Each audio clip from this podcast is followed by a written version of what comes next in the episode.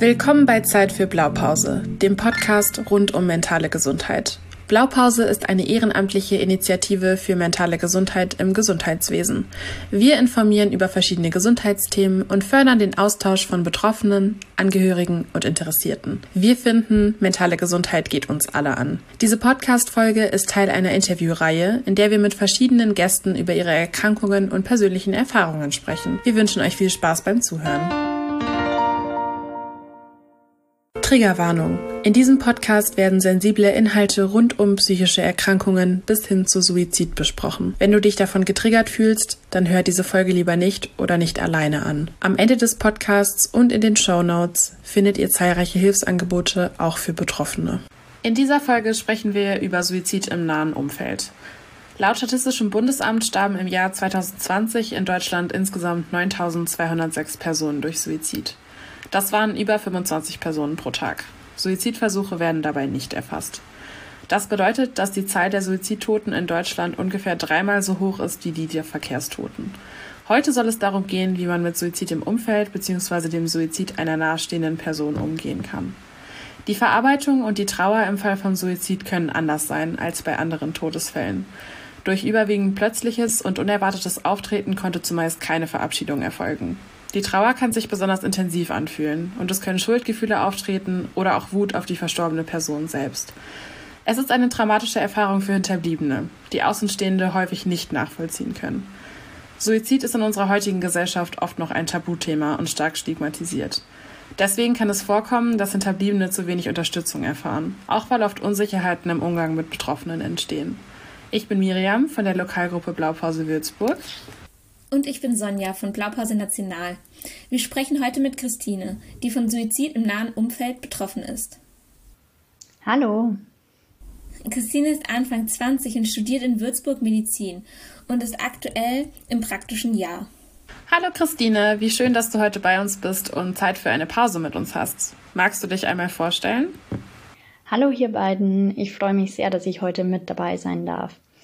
Und ihr habt das ja gerade schon ein bisschen angesprochen. Also ich bin Medizinstudentin, habe die letzten sechs Jahre in Würzburg studiert und befinde mich aktuell in den Endzügen meines Studiums und bin deshalb im praktischen Jahr. Also bei uns ist das letzte Jahr im Medizinstudium ein Praxisjahr, bei dem wir durch die verschiedenen Abteilungen rotieren und ich mir deshalb nochmal ein paar verschiedene Krankenhäuser anschaue.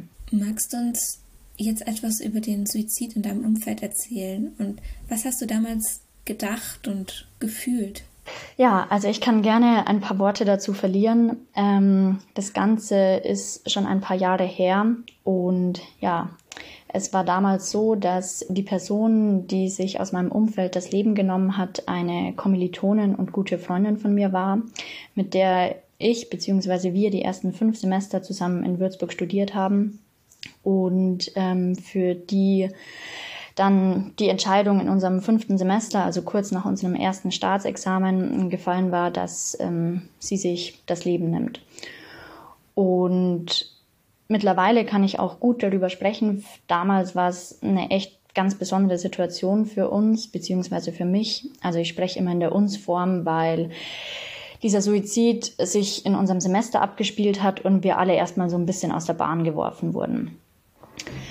Es war nämlich so, also vielleicht für die Erklärung auch ähm, für alle, die nicht Medizin studieren, dass im Medizinstudium, wenn man im klassischen Studiengang studiert, nach vier Semestern das erste Staatsexamen ansteht, das Physikum, das von vielen Medizinstudierenden einfach so ein bisschen gefürchtet ist. Also es gilt als ähm, ein schwieriges Examen, das man mit einem hohen Lehr Lernaufwand schon meistern kann, aber es ist natürlich schon ein bisschen so die Angst vor dem unglaublichen Stoff, ähm, vor der Menge an dem ganzen Lernstoff, den man bewältigen muss.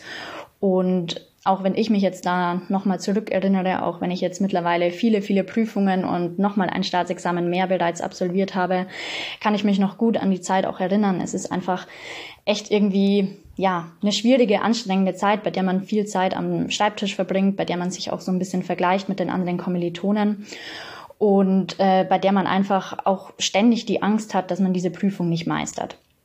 Und das Ganze hatten wir eben im Frühjahr 2017.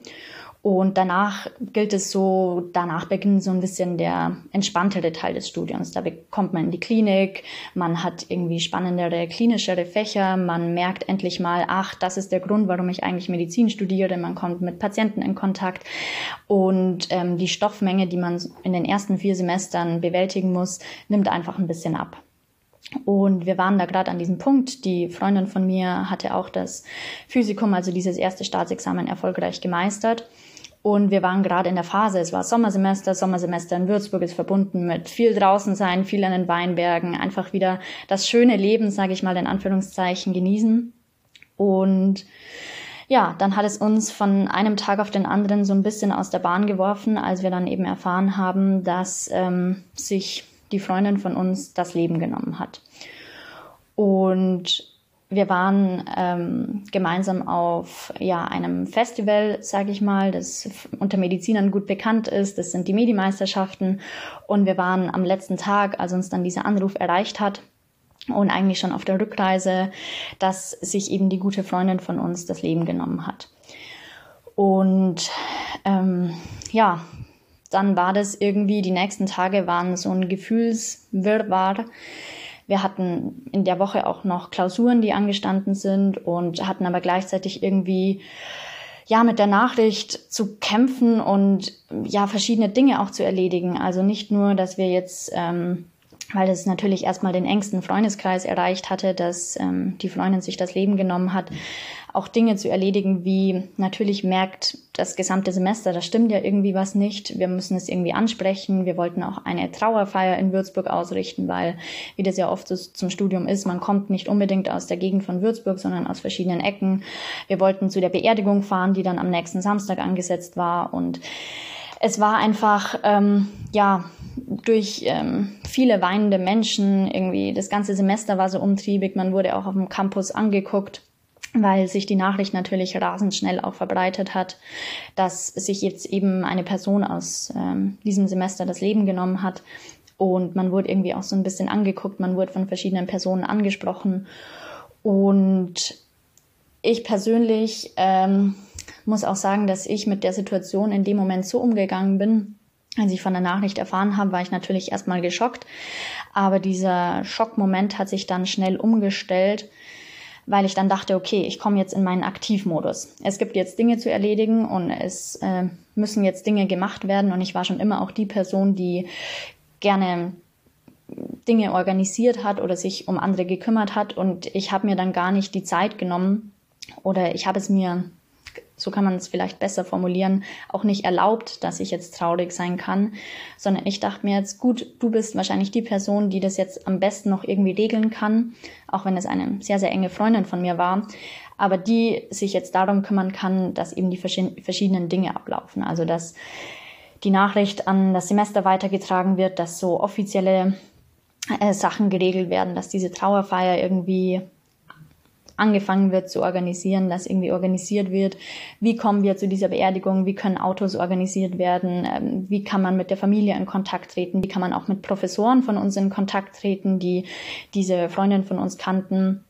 Und da habe ich einfach so ein bisschen diese Aufgabe übernommen. Und ja, dadurch hatten die anderen Freundinnen und Freunde in meinem Umfeld irgendwie auch die Gelegenheit, weil sie wussten, gut, in dem Moment können sie sich so ein bisschen auf mich verlassen oder da ist jemand, der jetzt nicht völlig am Boden zerstört ist oder der es sich vielleicht nicht erlaubt, jetzt gerade auch traurig zu sein, ähm, und konnten da am Anfang schon die Trauer rauslassen, konnten traurig sein, konnten sich da irgendwie so ein bisschen an einer Schulter anlehnen. Und ja, ich habe mich dann sozusagen in diesem Aktivmodus vergraben.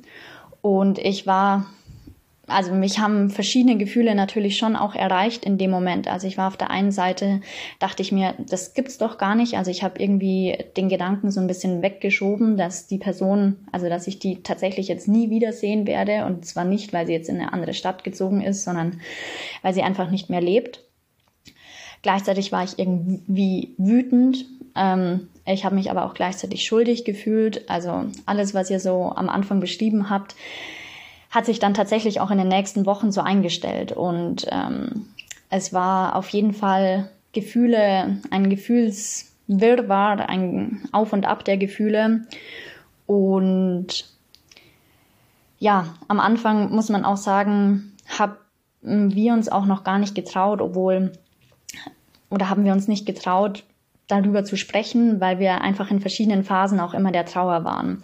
Also man hatte sich dann auch nicht getraut, jetzt wieder anzusprechen, wie fühlst du dich gerade, auch wenn es dann schon ein paar Wochen her war, weil man dann immer dachte, immer wenn man das Thema wieder auf ähm, unsere Freundin bringt, wird der andere wieder traurig. Und man hat es dann auch irgendwie am Anfang so ein bisschen vermieden, ähm, ja, einfach darüber zu sprechen und ähm, war auf jeden Fall keine einfache Situation und ich glaube, jeder von uns ähm, war da so in einem Wechselbad der Gefühle und gleichzeitig konnten wir aber in unserem Freundeskreis am Anfang noch nicht so gut drüber sprechen, sondern haben uns eher so ein bisschen nach extern gewandt, also an Personen, die jetzt mit diesem Selbstmord oder die die Person vielleicht auch gar nicht kannten, sondern dass man einfach versucht hat, vielleicht auch mit Freunden von zu Hause, die gar, von zu Hause, die gar nicht aus dem Würzburger Umfeld kommen, dann darüber zu sprechen. Ich habe am Wochenende zu einer guten Freundin von mir gesagt, manchmal gibt es im Leben so ein davor und ein danach.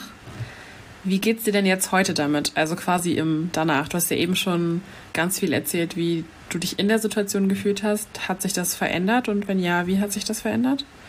Es hat sich definitiv verändert. Ich bin natürlich jetzt auch, wenn wir jetzt nochmal darüber sprechen und ich intensiver daran denke, natürlich auch immer ein bisschen aufgeregt oder erinnere mich sozusagen an die Gefühle von damals zurück.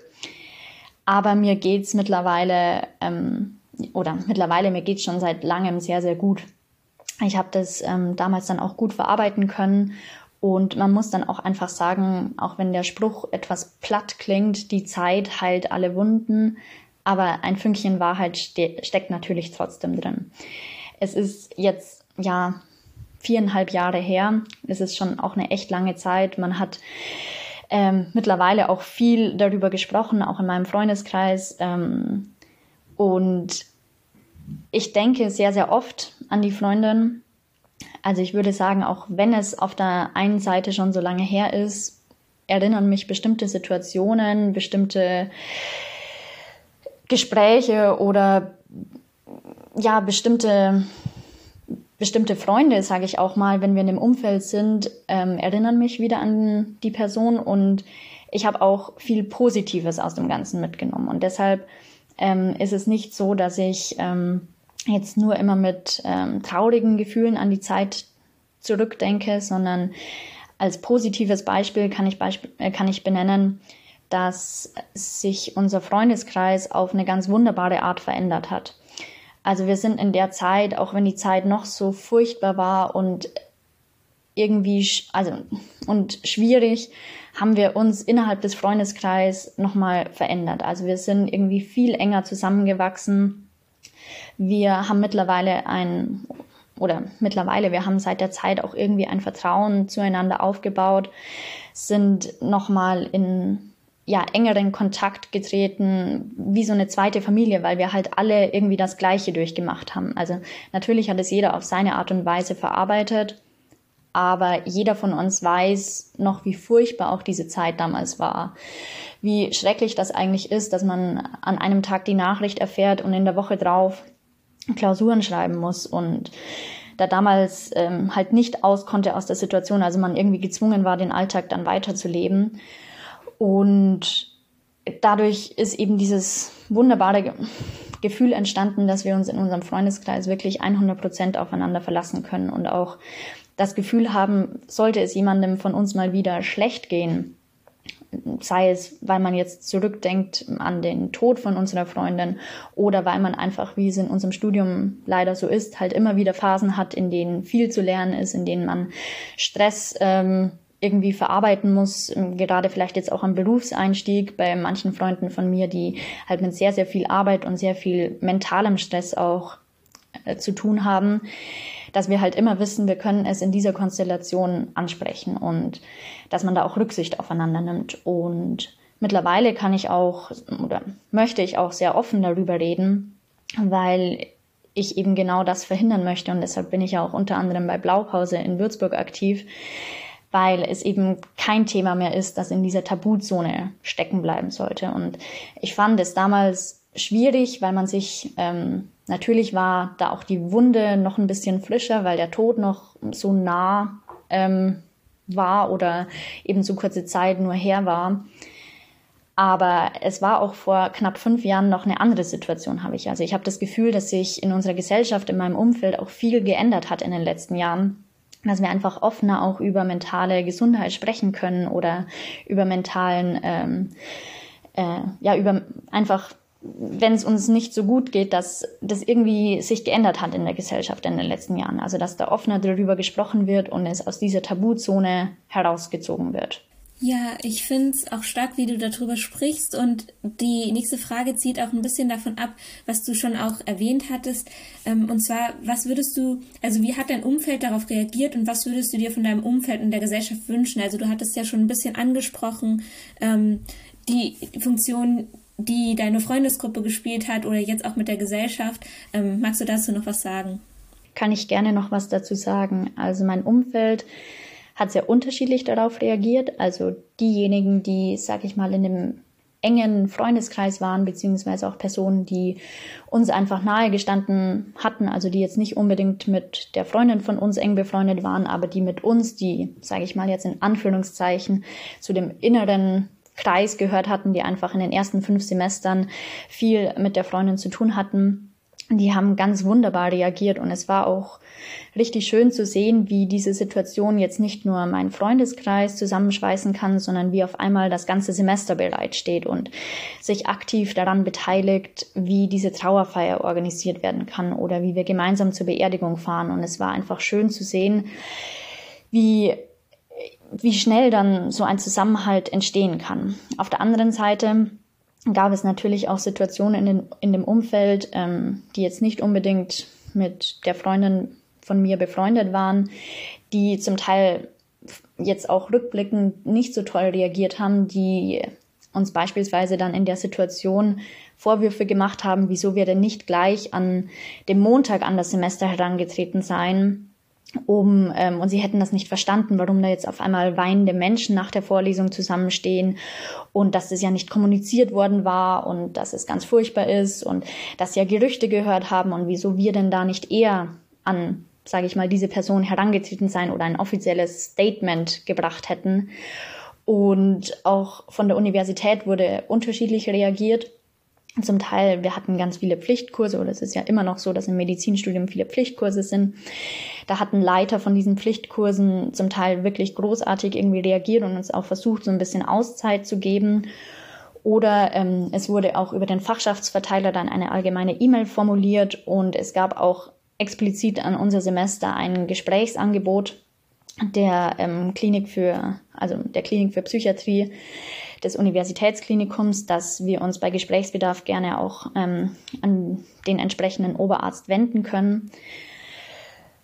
Oder sozusagen angeboten wurde, dass wir eine gemeinsame Gesprächsrunde auch mit den Betroffenen oder diejenigen, die sich gerade von diesem Suizid betroffen fühlen, eingeladen sind, an dieser Gesprächsrunde auch teilzunehmen das war auf der einen Seite dann auch wieder sehr positiv, auf der anderen Seite ging natürlich das normale Unileben einfach weiter. Also ich weiß es damals nicht, wie wir es geschafft haben, zwei Tage nach der Nachricht irgendwie eine Klausur zu schreiben. Also wie man sich überhaupt darauf konzentrieren konnte, wieder sich an den Schreibtisch zu setzen und vernünftig da die Bücher durchzulesen.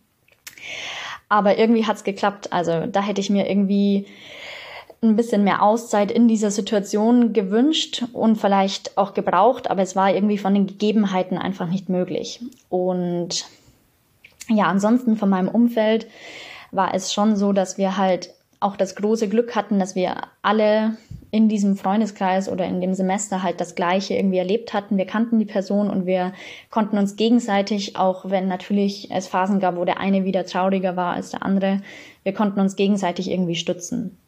Und das habe ich schon gemerkt, dass ich beispielsweise über den Tod dieser Freundin jetzt nicht mit Freunden von zu Hause, die ich noch von früher kenne oder mit meiner Familie so gut sprechen kann, weil die glücklicherweise sowas noch nicht erlebt haben. Und ich glaube, da geht es einfach leichter, mit Personen darüber zu sprechen, die, so schlimm es auch klingt, ähm, was Ähnliches erlebt hatten. Und von der Gesellschaft hätte ich mir damals gewünscht, dass es ähm, ja, dass man offener auch im Vorfeld darüber sprechen hätte können. Also wir hatten natürlich irgendwie gemerkt, dass es dieser Freundin im Vorfeld nicht so gut ging, Aber mir war auch damals im fünften Semester gar nicht bewusst, was bedeuten eigentlich psychische Erkrankungen oder ich kannte es einfach nicht. Also ich bin in einem kleinen Dorf groß geworden. Da wurde natürlich auch nicht irgendwie darüber gesprochen, beziehungsweise ich kannte es auch einfach nicht aus meinem persönlichen Umfeld. Und für mich war das der erste Moment, ähm, in dem ich sozusagen mal mit ähm, der Krankheit, der Depression auch in Berührung gekommen bin. Man hatte es noch nicht irgendwie in der Uni als Fach gelernt und es war natürlich ja, einfach zum ersten Mal über psychische Gesundheit, mentale Gesundheit, ähm, psychische Erkrankungen zu sprechen, war, war ich mir noch gar nicht bewusst, wie spricht man sensible Themen an. Und ich kannte es zwar von mir, natürlich hat jeder von uns mal Phasen, in denen es einem nicht so gut geht und in denen man denkt, boah, man hat keine Lust mehr, irgendwas zu lernen oder warum schmeißt man nicht hin. Aber ich konnte mir das auch damals gar nicht vorstellen. Wie ist das, wenn jemand, ähm, der, sage ich mal, nicht mental gesund ist, wie fühlt der sich in dieser Situation? Und deshalb kamen vielleicht auch diese Schuldgefühle damals auf, von denen ich vorher gesprochen hatte, weil man dachte sich, hätte man das dann nicht im Umfeld oder im Vorfeld erkennen können, dass es im Umfeld jemandem nicht so gut geht, weil wir das alle so ein bisschen abgetan hatten. Wir kommen gerade aus einer monatelangen Prüfungsphase. Jeder von uns ist irgendwie ein bisschen durch. Jeder freut sich auf die etwas äh, entspanntere Zeit und dass es jemandem halt noch dauerhafter schlecht geht, das war uns allen einfach auch nicht so bewusst. Von daher hätte ich es mir vielleicht gewünscht, dass es damals schon möglich gewesen wäre, offener darüber zu sprechen, auch für die Freundin von mir, die sich das Leben genommen hatte, weil das natürlich für sie auch eine schwierige Situation ist, überhaupt darüber zu sprechen oder ihren Freundinnen auch zu schildern, wie geht's ihr in dieser Situation, die das eben nicht nachvollziehen können, weil die nicht an einer psychischen Erkrankung leiden. Also das war damals eben so, dass es noch dieses Tabuthema war, was ich jetzt persönlich finde, sich in den letzten Jahren auch schon deutlich gewandelt hat. Und was ich als sehr, sehr schön empfinde. Du hast ja eben schon viel erzählt, was es für Hilfen gab und auch wie die Uni so ein bisschen darauf reagiert hat. Welche Hilfen wären denn jetzt nur für dich in dieser Situation konkret gut gewesen? Also welche waren da? Welche hättest du dir gewünscht? Und was würdest du dir einfach grundsätzlich wünschen, was es für Angebote gibt? Also ich fand, dass es schon viele Angebote auch in der Zeit gab. Die waren für mich persönlich, glaube ich, einfach noch ein bisschen zu früh, weil bei mir dieser Prozess, den viele aus dem Freundeskreis zu dem Zeitpunkt dann schon durchmachen konnten auch, also die Zeit des direkten Trauerns, also des Traurigseins auf der Beerdigung in, der, in den Wochen danach, die habe ich einfach um ein paar Monate nach hinten verschoben, weil ich ja, wie ich anfangs erwähnt hatte, diesen Aktivismus zu dieser Zeit hatte. Also mir selber gar nicht eingestanden habe, äh, dass jetzt hier gerade ein Ereignis passiert ist, das mein Leben auch irgendwie so komplett einmal auf den Kopf stellt und ich mir gar nicht bewusst war, was für ein einschneidendes Erlebnis das war. Und ich hätte mir dann gern auch gewünscht, dass vielleicht dieses ähm, Gesprächsangebot, von dem ich vorher erzählt hatte, dass die Klinik für Psychiatrie an unser Semester herangetragen hatte, dass das vielleicht in einem zeitlichen Abstand nochmal gekommen wäre. Also für mich nochmal in einem halben Jahr später oder auch vielleicht das Angebot nach einem Jahr, ähm, ihr habt jetzt ein Jahr damit oder es ist jetzt ein Jahr später, wie geht es euch heute damit? Ähm, oder einfach auch ähm, präventive Maßnahmen, dass man sich vielleicht auch gerade, weil wir ja, ähm, ja Medizin studieren und mit diesen Themen in Berührung kommen, dass es da auch irgendwie thematisiert worden wäre später nochmal, ähm, dass eben bei der Freundin, bei der hatte es auch eine große Rolle gespielt, dass das Medizinstudium eben so ist, wie das Medizinstudium ist. Dass da nicht dieses große Auffangbecken da ist, sondern dass einfach viel verlangt wird, dass man auch am Anfang testet, wie kommen die Studierenden denn mit diesem nicht nur ähm, mit dem Lerndruck zurecht, sondern auch, es wird ja auch getestet, wie kommen sie zurecht, dass man das gar nicht alles lernen kann. Also es ist gar nicht möglich, diese Menge an Stoff irgendwie, außer man hat vielleicht jetzt ein fotografisches Gedächtnis, alles aufzunehmen, sondern es wird auch ein bisschen in diesen Prüfungssituationen damit getestet, wie schaffen sie das, mit diesem mentalen Druck auch zurechtzukommen. Und das ändert sich ja auch nicht unbedingt. Also ich habe jetzt manche Freunde, die schon ähm, im, mit dem Beruf angefangen haben, also die schon fertige Ärzte sind, die auch gerade berichten, am Anfang ist es einfach stressig und man muss irgendwie versuchen, da sich durchzubeißen. Und da hätte ich mir einfach damals gewünscht, gerade weil wir eben diese besondere Situation hatten, dass diese Freundin ja unter anderem sich, also da hatten viele Faktoren eine Rolle gespielt. Ich weiß es auch nicht, was letztendlich zu ihrer Entscheidung geführt hat, dass ihr Leben zu dem Zeitpunkt nicht mehr lebenswert sei und sie sich deshalb entschlossen hat, sich das Leben zu nehmen. Aber es waren natürlich schon auch Gedanken dabei von ihr, weil wir im Vorfeld viel darüber gesprochen hatten, dass sie einfach sagt, das Medizinstudium sei nichts für sie, weil sie eben diesem Druck, diesem Lerndruck ähm, nicht gewachsen sei und das vielleicht auch nicht so gut wegstecken könne wie wir anderen aus dem Freundeskreis. Also das hatte sie an sich selber auch bemerkt, dass ihr das Lernen jetzt vielleicht nicht so leicht falle oder sie sich auch mit irgendwelchen blöden Noten, kann ich in Anführungszeichen sagen, die man im Medizinstudium bekommt, bekommt, sich vergleicht. Weil wir alle waren jetzt ja irgendwie gewohnt, aus der Schule ständig gute Leistungen zu haben. Sonst wären wir auch nicht unbedingt jetzt ins Medizinstudium direkt aufgenommen worden. Und auf einmal hat man dann diese Lernmasse vor sich und hat vielleicht nicht mehr die guten Noten, die man aus der Schule gewöhnt ist.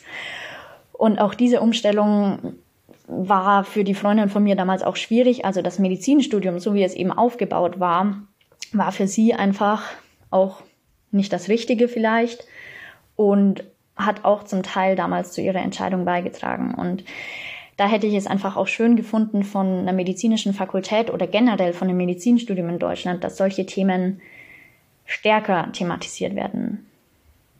Und das wäre sozusagen die Seite von der Universität und von meinem Umfeld hätte ich mir natürlich auch gewünscht. Allerdings war ich, das war ein insgeheimer Wunsch, weil ich mich ja selber in diese Situation hineinmanövriert habe, dass ich am Anfang eben wie diese starke Person gewirkt habe und wahrscheinlich auch war, weil eben dieser Trauerprozess für mich noch nicht eingesetzt hatte, dass ähm, auch diejenigen dann nochmal auf mich zu kommen, so nach einer gewissen Zeit, so wie geht's dir denn eigentlich? Aber das wäre auch nicht möglich gewesen, weil wir halt alle aus diesem Freundeskreis irgendwie gefangen waren in dieser Situation, weil allen von uns ging es nicht gut, allen von uns ist dieser Tod sehr, sehr nahe gegangen.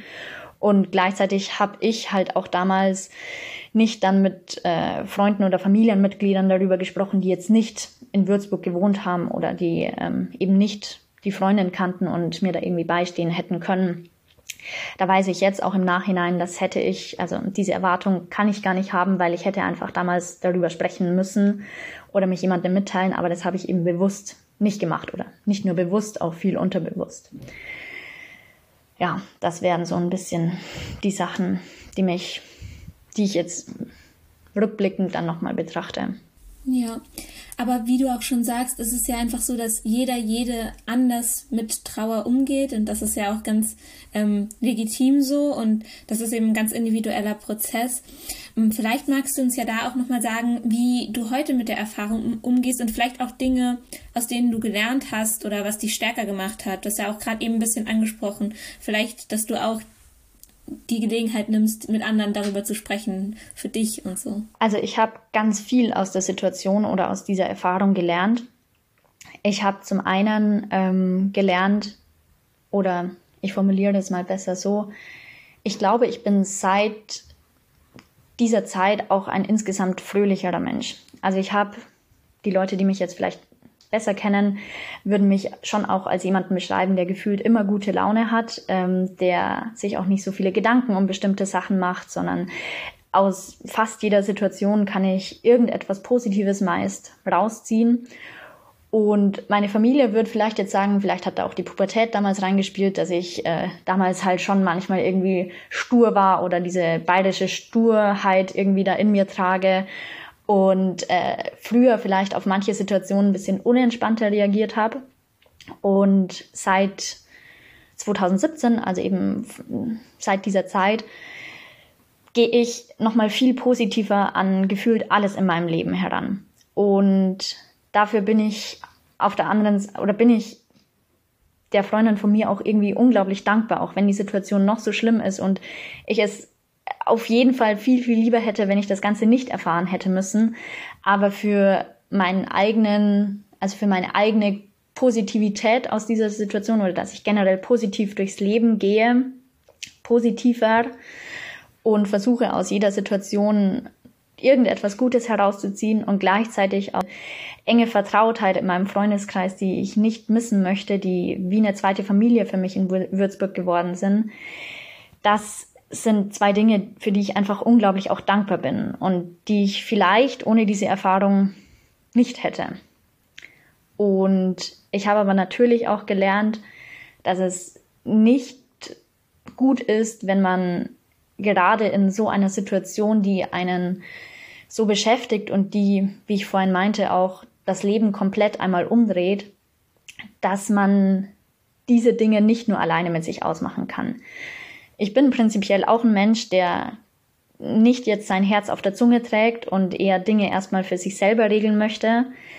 Aber in solchen Situationen hilft es wirklich, wenn man sich anderen Leuten anvertraut, wenn man auch nicht die Angst hat, dass man ähm, da jetzt nicht drüber sprechen sollte, weil es vielleicht jemand anderem dadurch schlechter geht, sondern ich habe die Erfahrung gemacht, wir alle können auch oder für uns alle ist es eine Hilfe, wenn wir gegenseitig uns unterstützen und jeder von uns hat mal Phasen, in denen es einem nicht so gut geht oder vielleicht eine Prüfung, vor der der eine nervöser ist als der andere.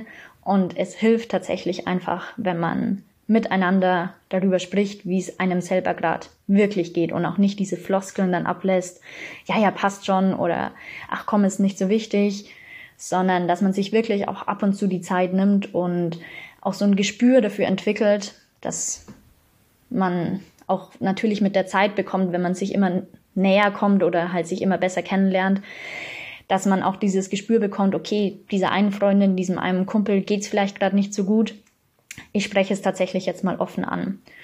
Und das habe ich gelernt und ja, möchte es auch. Ich hoffe nicht, dass ich noch mal so eine Situation erleben muss. Aber falls noch mal so ein einschneidendes Erlebnis in meinem Leben passiert, dann weiß ich, dass ich an das offene Gespräch ähm, bereiter herantreten werde. Ich glaube, so eine Situation oder auch solche Gespräche erfordern einfach sehr viel Mut weil man ja dann auch aushalten muss, was dann vielleicht als Antwort kommt, ähm, wenn man halt gefragt hat.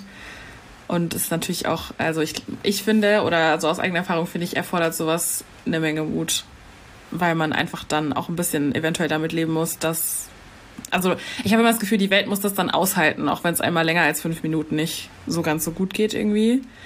Ähm, was würdest du denn sagen, ist in Bezug auf deine eigene mentale Gesundheit wichtig für dich? Also was sind da so Dinge, die dir einfach in dem Bezug wichtig sind?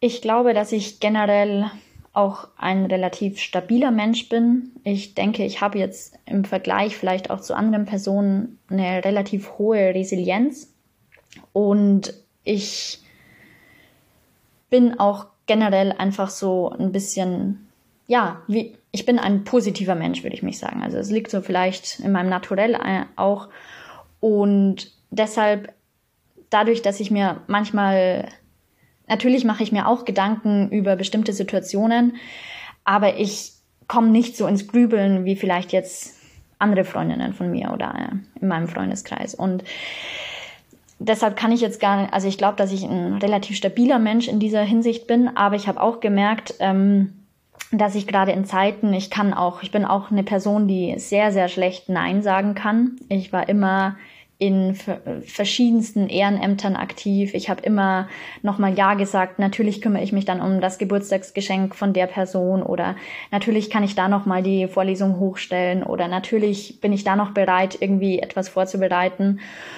Und habe das auch in den letzten Jahren, also da kann ich jetzt nicht sagen, dass mich äh, diese Situation vor vier Jahren da irgendwie des Besseren belehrt hätte, dass ich ein bisschen mehr auf meine eigene mentale Gesundheit achten müsste. Sondern ich habe tatsächlich in den letzten Jahren gefühlt immer noch mehr und mehr gemacht und meinen Alltag immer noch weiter ausgefüllt. Und tatsächlich hat mir jetzt da in der Hinsicht die, der Beginn der Corona-Pandemie so ein bisschen geholfen, weil auf einmal mein Alltag, der wirklich gefüllt war bis oben hin, also neben Studium, Ehrenamt, Nebenjob, Familie, Freunde, Sport, äh, Privatleben, hat dann auf einmal so ein Einschnitt bekommen. So, es war auf einmal nicht mehr möglich. Die Corona-Pandemie damals im Frühjahr 2020 war so, okay, ich kann halt jetzt nicht mehr jedes Wochenende irgendwo anders unterwegs sein. Und es geht jetzt auch nicht, dass ich äh, alles jetzt direkt so weitermache. Die Uni war dann erstmal online. Und da habe ich erstmal gemerkt, wow, es ist auch schön, diese Zwangspause zu bekommen und einfach mal wieder Zeit haben, ein Buch zu lesen oder gemütlich, na gut, Kaffee trinken konnte man dann zu der Zeit nicht mit Freunden, aber einfach sich gemütlich mal zu einem Spaziergang vielleicht draußen treffen. Und das habe ich jetzt gemerkt, dass mir tatsächlich diese Phasen auch gut tun und ich auch weiß, dass ich mir in Zukunft bewusst diese Pausen auch einräumen werde. Also dass ich nicht mehr gefühlt jede Minute meines äh, Lebens verplane, sondern dass ich auch merke, ich brauche ab und an, egal wie schön es in Gesellschaft ist, wie gerne ich Freunde treffe, wie gerne ich irgendwie unterwegs bin und verreise, dass man dann auch die Dinge vielleicht gar nicht mehr so genießen kann, dass ich die Freunde treffe, dass ich eine neue Stadt erkunde, wenn ich nicht auch gleichzeitig Zeit habe, das Ganze zu verarbeiten, und zwar in der Zeit, die ich dann nur für mich habe. Und das merke ich einfach, dass ich die Zeit für mich brauche, in der ich dann einfach nur ein Buch lese, in der ich vielleicht auch mal gar nichts Sinnvolles mache, sondern einfach, ja, spazieren gehe oder mich beim Sport auspowere oder einfach mal an nichts denke oder nichts Sinnvolles mache. Also einfach den Gedanken auch zu akzeptieren, nicht jede Minute deines Tages muss sinnvoll genutzt sein, sondern auch gerade die Zeit, die du vielleicht in Anführungszeichen unsinnvoll verbringst, ist gerade die wertvolle auch, dass man die eigene mentale Gesundheit so im Gleichgewicht behält. Ja, danke für diesen Einblick auch ein bisschen in deine Selbstfürsorge und so. Und du hast ja im Vorgespräch erwähnt, ähm, dass du nicht in therapeutischer Behandlung warst damals ähm, und jetzt auch nochmal gesagt, dass ähm, du quasi zu der Zeit diese Gespräche noch nicht wahrnehmen konntest, weil es bei dir ein bisschen zu früh war, die euch angeboten wurden. Was hat dir denn dann quasi in der Zeit geholfen, mit der Situation besser umzugehen oder auch dann, als du quasi angefangen hast, das noch mehr für dich zu verarbeiten und quasi so ein bisschen aus diesem Doing-Modus raus warst? Ja, also dieser Doing-Modus äh, hat so ungefähr, sage ich mal, eineinhalb, zwei Monate, glaube ich, angedauert. Also das Ganze ist damals passiert Mitte Juni. Da hatten eben die ersten Klausuren von uns angefangen.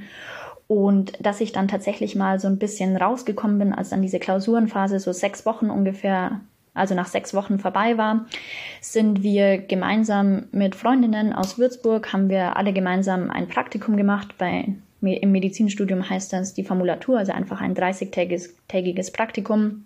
Wir waren da alle gemeinsam in einem Projekt eingebunden, bei der wir zusammen in einem Haus gewohnt haben und vormittags eben in die Arztpraxen gegangen sind, unser Praktikum da absolviert haben und nachmittags noch so Zusatzkurse hatten.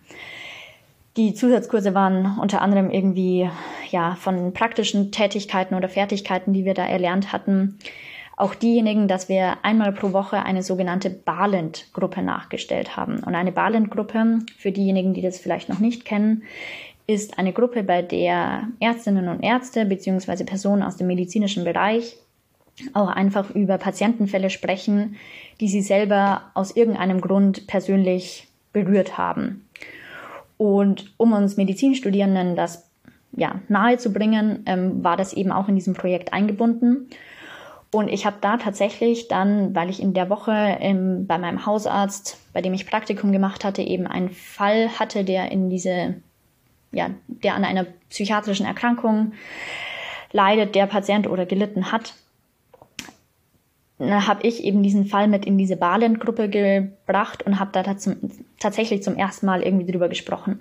Und ich glaube, da hat dann der Prozess angefangen, dass ich jetzt, dadurch, dass ich es jetzt endlich mal laut ausgesprochen habe und ein bisschen weg war auch aus dem Ort Würzburg, beziehungsweise einfach weg war ein bisschen von der Situation und gleichzeitig aber noch dieses Umfeld um mich hatte, die genau das Gleiche erlebt hatten, dass ich da so ein bisschen angefangen habe, das zu verarbeiten. Und ja, tatsächlich war es dann so, dass ich da auch dann angefangen habe, mit den vielen dann auch darüber zu sprechen. Und es war dann tatsächlich so ein bisschen der gute Zeitpunkt, weil mein Freundeskreis ja zum Teil schon angefangen hatte, das zu verarbeiten und ich jetzt zwei Monate später dann angefangen habe, schon langsam mich daran zu tasten. Und gleichzeitig aber jetzt halt jemanden hatte, der schon ein bisschen weiter in diesem Prozess war und der dann für mich wieder eine Stütze war. Und habe dann tatsächlich einfach über diese Gespräche und weil ich auch gemerkt habe, hey, wir müssen auch da einfach drüber sprechen und dürfen uns dahinter nicht verstecken und haben da auch immer offen dann kommuniziert, dass wir einfach sagen, hey, wir müssen einfach anfangen, auch jederzeit das miteinander zu besprechen. Wenn irgendwelche Gedanken oder Schuldgefühle oder Wut oder was auch immer für diese, was auch immer diese Gefühle sind, wir müssen das aussprechen. Und das hat mir einfach unglaublich viel, also diese Balin-Gruppe hat diesen Stein so ein bisschen ins Rollen gebracht.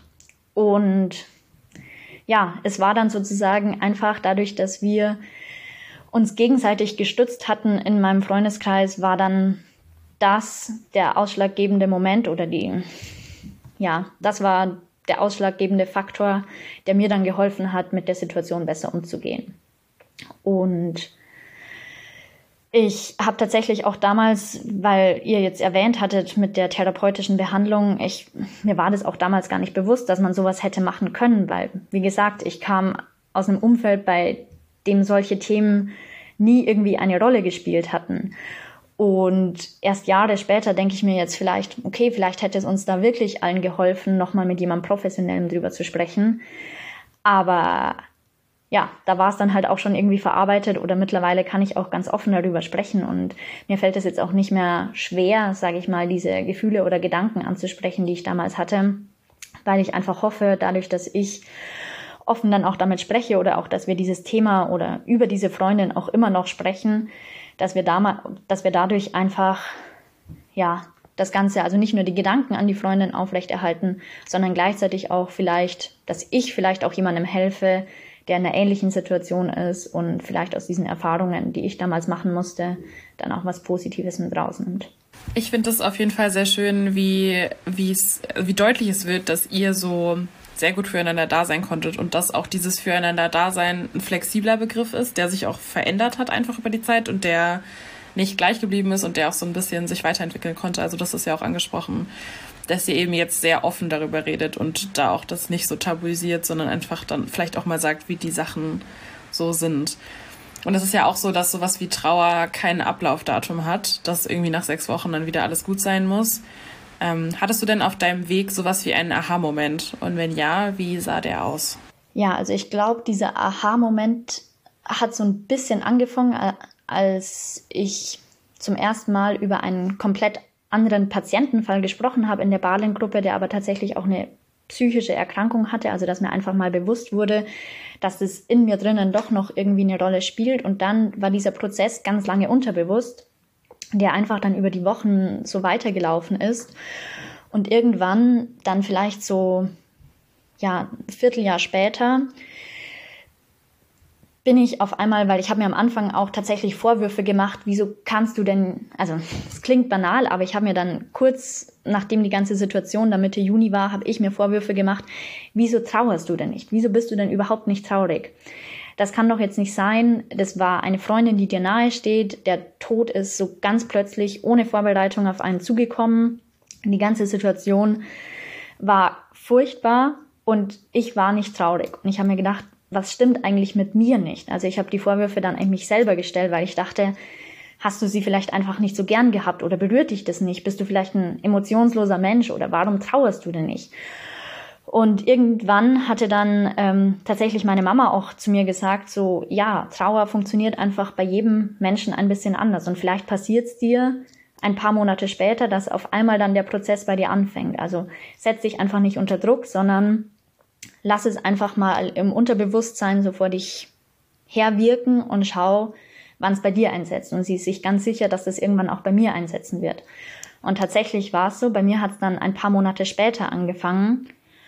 Und ich bin eines Nachts, ich hatte auch in der Zeit, jetzt sage ich mal, eher weniger an die Freundin von mir gedacht, bin ich eines Nachts auf einmal aufgewacht und ja, mein Kopfkissen war nass und mir sind die Tränen runtergelaufen und ich bin tatsächlich aufgewacht, weil ich so intensiv von ihr und dem Tod irgendwie geträumt hatte und habe dann da realisiert, okay, jetzt fängst du an zu trauern. Und das war tatsächlich wahrscheinlich so dieser Aha-Moment, der mich auf der einen Seite dann total erleichtert zurückgelassen hat, weil ich dachte, okay, du kannst auch trauern und es passiert jetzt einfach bloß ein paar Monate später. Und das war, glaube ich, auch der Moment, in dem ich dann so angefangen habe, das Ganze zu verarbeiten. Also nicht nur, ich habe schon im Vorfeld darüber offen gesprochen, aber ab dem Moment dann eben so, das war vier, fünf Monate später wahrscheinlich nach ihrem Tod, habe ich dann realisiert, okay, jetzt fange ich es auch an, tatsächlich zu verarbeiten. Nicht nur nach außen hin zu tragen, ja, ja, ich komme damit klar, sondern jetzt fange ich auch tatsächlich an, innen drin zu heilen, so ein bisschen und das Ganze zu verarbeiten. Vielleicht kannst du noch mal ein bisschen darüber erzählen, wie das dann war. Also du hast dann festgestellt, aha, jetzt ist es soweit, jetzt kann ich irgendwie das auch zulassen.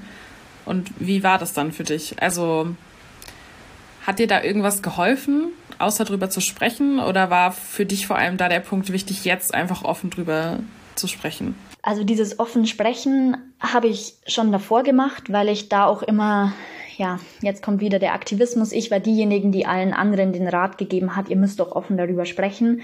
Und gleichzeitig habe ich selber nicht gemacht. Weil ich einfach, glaube ich, emotional zu dem Zeitpunkt, also die paar Wochen nach ihrem Tod, noch nicht dafür bereit war.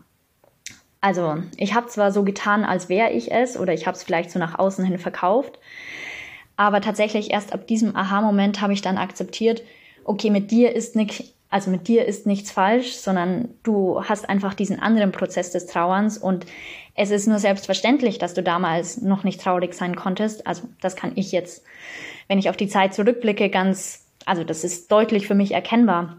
Natürlich konnte ich nicht damals im Juni, Juli irgendwie traurig sein, weil ich hatte ja auch gar keine Zeit oder ich wusste irgendwie, glaube ich, damals unterbewusst, Sobald ich zulasse, jetzt traurig zu sein, gibt es niemanden, so habe ich mich gefühlt zumindest, also natürlich wären da auch andere zur Stelle bereit gewesen, aber ich dachte mir halt damals, sobald ich jetzt zulasse, traurig zu sein, komme ich in einen Modus, aus dem ich nicht mehr herauskomme und dann irgendwie alles gefühlt zusammenbricht, weil sich dann niemand mehr um die anderen Dinge kümmert.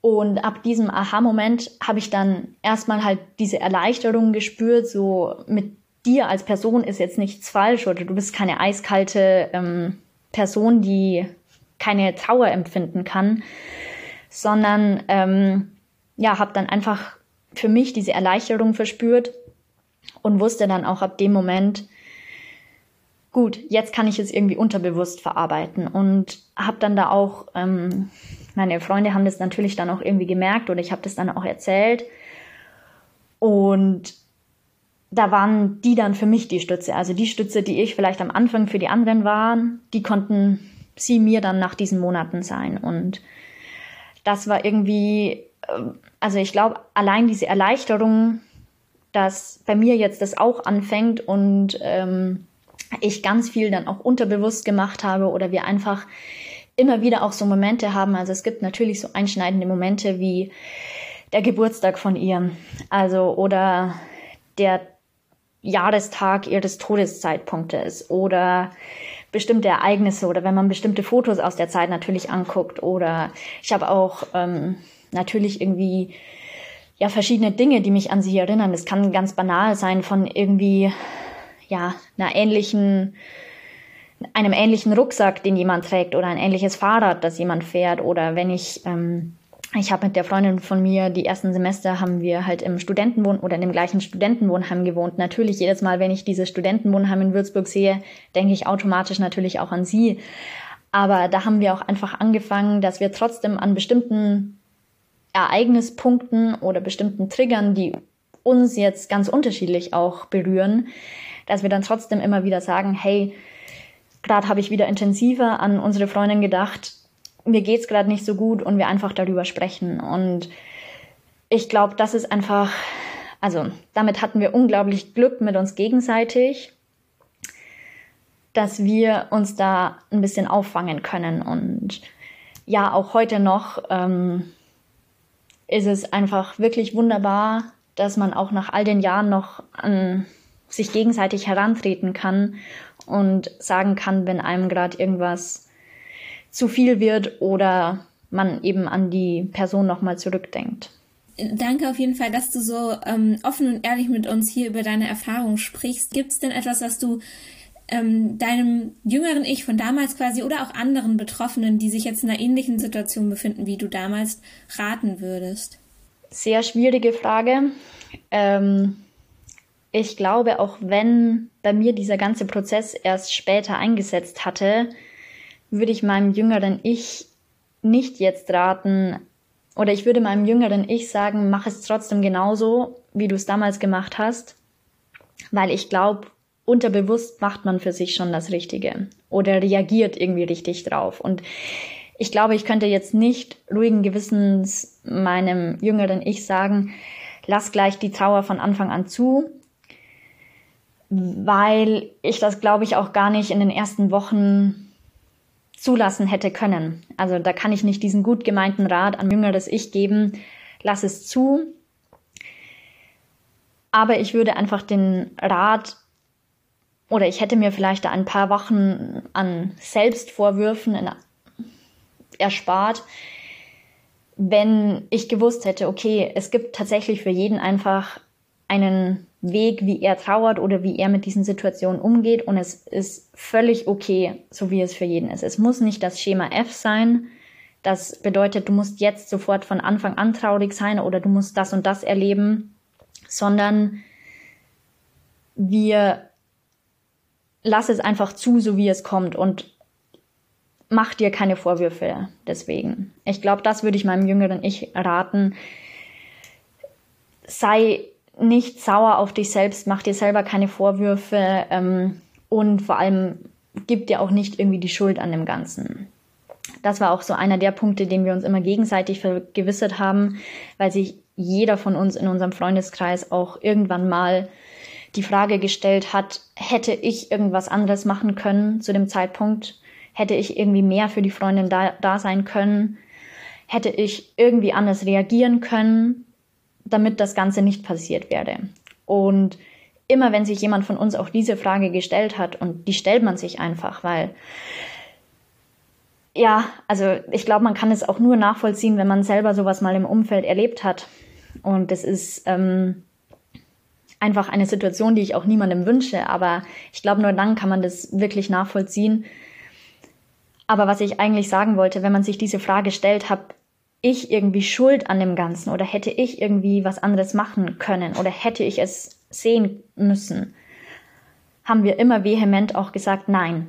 Also mach dir keine Vorwürfe. Und sobald sich jemand Vorwürfe oder Schuldgefühle gemacht hat, haben wir versucht, auch denjenigen wieder aus diesem, aus diesem Gefühl irgendwie rauszubekommen, weil es hat niemand Schuld daran. Das ist, Depressionen sind eine tödliche Erkrankung die wir auch damals nicht als Anfang 20-Jährige, die keine Ahnung hatten, die aus irgendwie heilen Familienverhältnissen kommen, die so etwas noch nie erlebt haben, die mit so einem Ereignis irgendwie auf einmal beladen wurden und irgendwie versucht haben, damit klarzukommen. Man hätte es nicht besser wissen oder handeln können, sondern es war einfach so. Und das würde ich all denjenigen raten, die sich vielleicht in ähnlichen Gefühlen befinden oder eben diese Schuld- und Wutgefühle in sich tragen. Man kann ihnen auch nicht sagen, lass diese Gefühle nicht zu, weil ich glaube, diese Gefühle gehören auch irgendwie dazu, dass man das Ganze irgendwie verarbeiten kann. Aber dass ich den wünsche oder ihnen raten würde, sprecht auch diese Gefühle offen an sucht euch vielleicht, wenn ihr jetzt nicht wie ich das Glück habt, irgendwie in diesem Freundeskreis zu sein, sondern wenn ihr irgendwie versuchen müsst, in Anführungszeichen allein damit klarzukommen oder natürlich auch euer Umfeld vielleicht nicht so stark ist, dass man diese, diese Gedanken, Gefühle, die Trauer irgendwie aufnehmen kann, kann es unglaublich hilfreich sein, sich auch professionelle Hilfe zu suchen. Das würde ich, glaube ich, denjenigen sagen.